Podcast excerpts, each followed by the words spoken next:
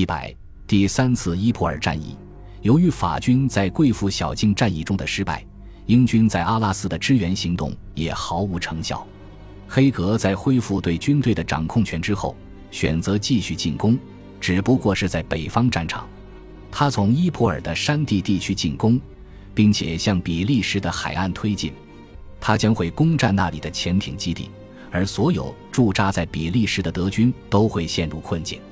但是，首先，黑格需要夺下梅西那岭，才能阻止德军窥探他对战斗做出的准备。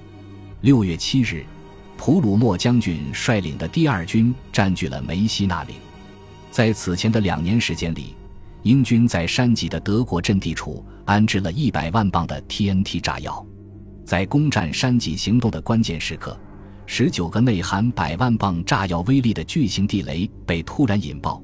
同时，在配合普鲁默军队的反炮兵部队对德军炮兵的绝对压制，保证了普鲁默以相对适当的代价取得了此次占山行动的成功。黑格为了主要的北部袭击，并没有选择普鲁默做指挥，而是选择了经验较少的第五部队司令高夫将军作为指挥。但令人费解的是，占据梅西纳岭六周后，高夫才开始发起攻势。而这段时间给了德国喘息的机会，德方抓紧时间将他们的防卫专家陆军上校冯洛斯伯格接到了梅西纳，利用地形优势把阵地变成了一个巨大的防守阵地。最终，七月三十一日，高夫指挥军队发起攻击，但面临的是西线战场上最严密坚固的防守战线，英方的进攻伴随着空前规模的轰炸开始了。然而，英方计划本不切实际，他们并没能完全攻破冯洛斯伯格所布下的防线，而且一些英军最开始夺得的阵地也被防御军夺回，并落入英军火力攻击范围之外。最重要的是，德军在战略地带格鲁维尔特高地上获得了一小块土地，从这里德军可以俯瞰整个战场。不过，高夫确实在1.4万码的前线向前推进了3000码。毫无疑问，这样的结果比1916年7月1日那次彻彻底底的失败好太多了。出于方便考虑，山脊战役剩下的部分分为三个阶段：八月阶段、九月阶段和十至十一月阶段。八月是第一个艰难的阶段，雨从7月31日下午开始一直不停地下。持续到整个八月，几乎都没有放晴，低地大都成了沼泽，而这并未阻止高夫的步伐。这一个月来，他发起了六次进攻，最后由于伤亡惨重，死伤了六万名将士，他在南向前推进毫里，有几次进攻尤其失利，以至于军队几乎无法爬出战壕，更别提发动连续攻击了。终于，黑格行动了。高夫被降级，受命从北部侧攻。普鲁默的第二军接手了看似棘手的格鲁维尔特高地。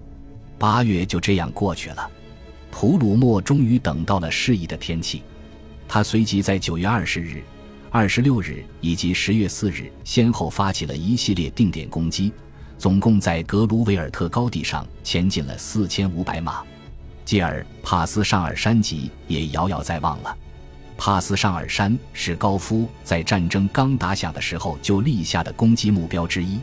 十月的头几天，雨又开始下，战争也进入第三个阶段。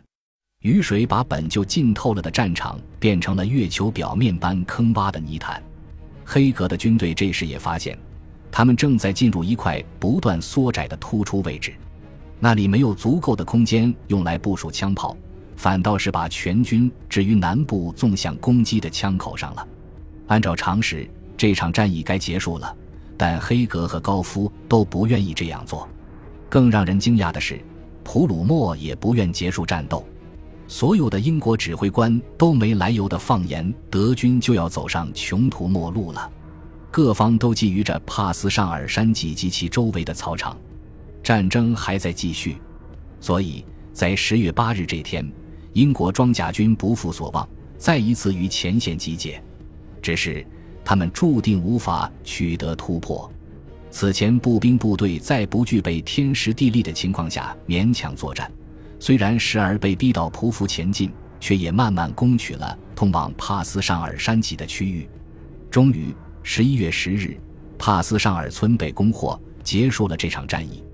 然而，这支时运不济的军队现在发现，自己所处的这片突出的过于显眼，一旦敌方发起联合反攻，他们肯定难以招架。该行动造成英国二十七点五万人伤亡，德国人伤亡人数要少很多，只有二十万人。他削弱了协约国最大最可靠的军队，并且使黑格无法拥有足够的后备力量来抵挡德军在即将到来的春天发起的猛攻。一九一七年，在西部战线上还有最后一次闪击战，虽然帕斯尚尔战役已经进入最后阶段。但是黑格组织军队对坎布雷新登堡线的一个薄弱的部分进行了攻击。十一月二十日开始的这次攻击没有什么永久性的收获。三十日，德国收复了他们失去的所有土地。然而，这场战斗体现了两种发展前景：第一，坦克被大量使用，尽管过于机械化，不容易持久，但他们在初始阶段确实帮助步兵前进。同时使损失降到最低。第二，而且更重要的是，采用了新型火炮技术，声音检测技术极其精准地定位了敌人的火力点，使英国炮兵连在发起攻击前能够一直隐藏行踪，然后用火炮将德国的枪支化为灰烬。战场上惊喜连连。一九一八年，炮兵的精确攻击且出其不意，偶尔有坦克协助。这为胜利开辟了道路。恭喜你又听完三集，欢迎点赞、留言、关注主播，主页有更多精彩内容。